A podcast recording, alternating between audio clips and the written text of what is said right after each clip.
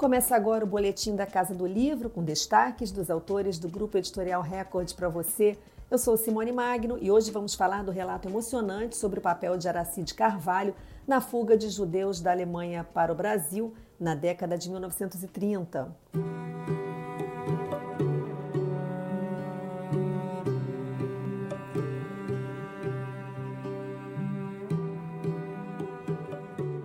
Você pode ter conhecido essa história na minissérie Passaporte para a Liberdade, que foi ao ar no mês passado na Rede Globo e está disponível no Globoplay. A série foi baseada no livro Justa, Aracide Carvalho e o resgate de judeus trocando a Alemanha nazista pelo Brasil, da professora e pesquisadora Mônica Raíza Spum, publicado pela Civilização Brasileira, que esmiuça a rota de fuga que salvou dezenas de famílias, organizada pela mulher do escritor Guimarães Rosa, que era chefe do setor de passaportes do consulado brasileiro em Hamburgo, onde o marido era cônsul adjunto.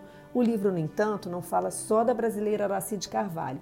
Acompanha décadas de vida e deslocamentos de famílias contempladas por essa rede de solidariedade, mas também da amizade dela com a judia alemã Margarete Bertel, mulher de um bem-sucedido cirurgião dentista que veio para o Brasil depois de receber um visto das mãos de Aracia.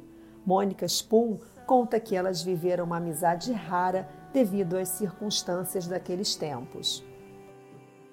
Os rumos de vida vão se afastando, cada um vai construindo, mesmo porque os refugiados têm uma série de outros desafios a enfrentar, e nesse caso não, teve esse, esse reencontro.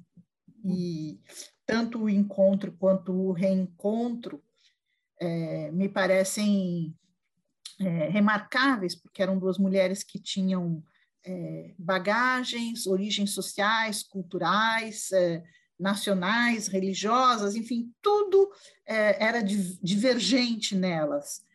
Elas nunca teriam nem se cruzado e muito menos ficado amigas se não fosse esse contexto tão extraordinário que levou a Margarete ao consulado, pedir ajuda de vistos para Araci e que elas começassem então um relacionamento que ultrapassou, uh, mas que uh, do qual o eixo principal continuou sendo isso, claro, porque era isso que era o, o momento era o momento forte da vida da Margarete, decisivo, né?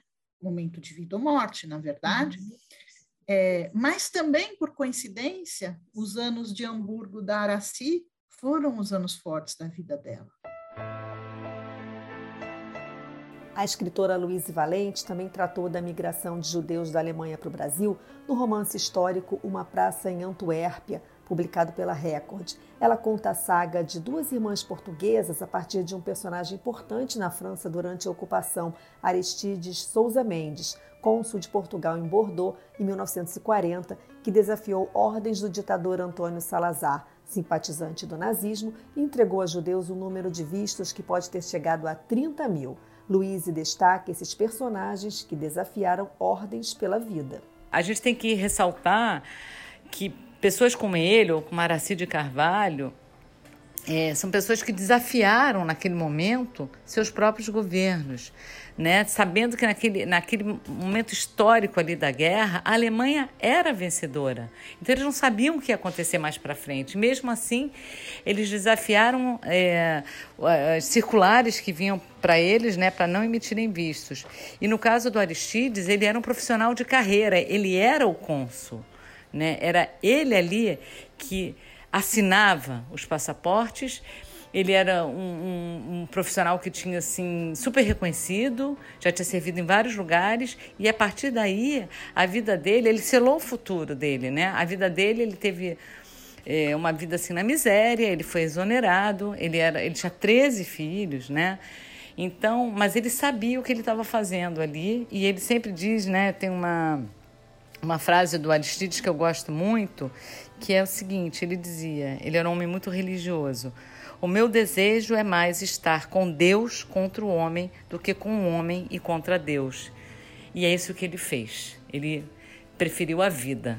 Luiz Valente já tinha abordado o tema em sua estreia na literatura de ficção com o romance histórico O Segredo do Oratório, que mostra uma jovem médica paraibana que se descobre descendente de cristãos novos e avançou no terceiro livro, Sonata em Auschwitz, que liga o nascimento de um bebê a uma partitura composta por um jovem oficial alemão. A autora de Justa, Mônica Raíza Spoon, comemora o alcance da minissérie ao levar a um grande público a história de uma minoria étnica. A gente tem hoje em dia no Brasil entre 100 e 120 mil judeus, ou seja, é 0,05% da população. O imaginário é muito maior do que a presença real dessas pessoas na vida cotidiana da massa dos brasileiros. Então, trazer essa história dramática, digamos, dando um impacto de sensibilidade, que é o que uma, uma série ficcional pode trazer, não só é, em si abre uma, uma, uma janela para pensar uma história que, é, a priori, pode parecer é, distante, como também traz ela para perto, porque no caso a protagonista era uma brasileira. Então, essa história vem para o Brasil, ela não é totalmente desvinculada, e no caso da Araci, é, o ponto de vista sendo dela, que é a protagonista, traz um ponto de vista humano e humanizante para essa história.